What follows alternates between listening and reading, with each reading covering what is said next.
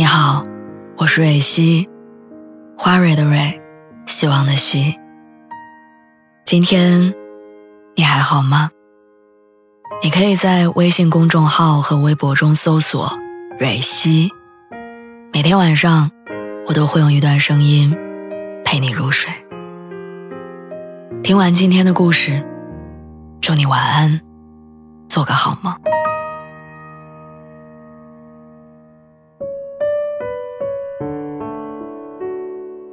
昨天晚上吃完饭，重温《请回答一九八八》，看到郑焕向德善表白的那一段，还是觉得很感动。郑焕说：“一天会想你十几次，能看到你就是开心。以前就想说的，我真的喜欢你。大概喜欢一个人就是这样吧，能看到一眼就觉得开心，能说上一句话。”都激动的要蹦起来，如果他再跟你多说几句，马上就会浮想联翩。我真的在很多个瞬间，都会不由自主的想起你。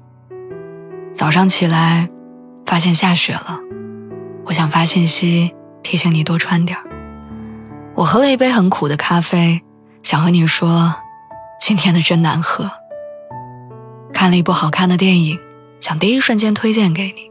碰到一个没礼貌的路人，也想跟你吐槽几句。就连累了一天，躺在床上，闭起眼睛，我眼前的人还是你。你见过一个人为了和你偶遇，在楼下晃了无数圈吗？你见过一个人拿着手机一刻不停、满眼期待的等微信吗？你见过一个人听到你的名字就想笑吗？你见过他看见一个像你的人都忍不住多看两眼吗？你见过明明写了一大段话，想要发给你，却又全部删掉吗？